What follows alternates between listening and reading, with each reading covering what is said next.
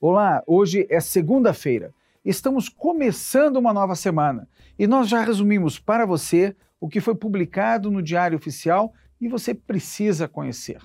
E também precisa conhecer, a partir de agora, as informações do Observatório do Gasto Público do Distrito Federal, uma iniciativa da OAB do Distrito Federal. E nós pedimos à OAB que nos enviasse esse informativo porque achamos importante você, que precisa conhecer também direito financeiro, onde está indo o gasto público da capital do país.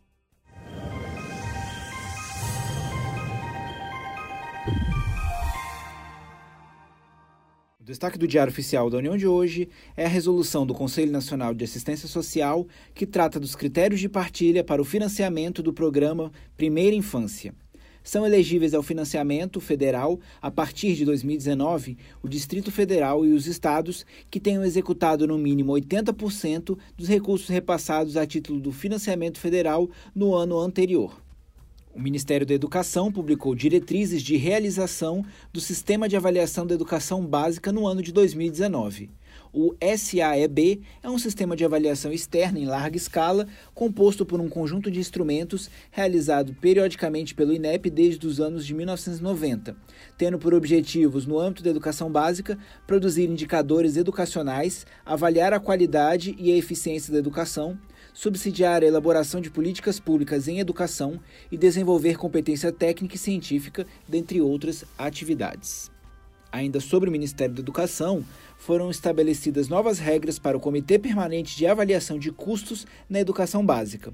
Além da participação do subsecretário de Planejamento e Orçamento do Ministério da Educação no comitê, a portaria prevê que a consultoria jurídica do Ministério prestará assessoramento e consultoria jurídicos ao Comitê Permanente de Avaliação de Custos na Educação Básica do Ministério da Educação e deverá ser convocada para acompanhar os seus trabalhos.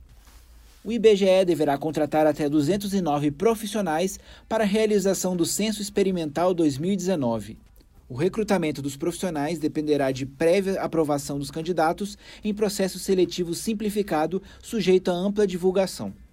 E, por fim, o Ministério da Agricultura publicou normas para a percepção da gratificação por encargo de curso ou concurso a gratificação é devida exclusivamente a servidor ativo que, em caráter eventual, sem prejuízo do exercício das atribuições do seu cargo e mediante autorização da chefia imediata, desempenha atividade educacional pre ou presencial em EAD, atividade de conferencista e de palestrante em eventos de capacitação, atividade de coordenação pedagógica de ação educacional. Não deixe de acessar o site do Resumo da U. Lá você lê textos e artigos exclusivos e pode ouvir os resumos dos dias anteriores. Digite www.resumodau.com.br. Tenham todos uma excelente segunda-feira e até amanhã.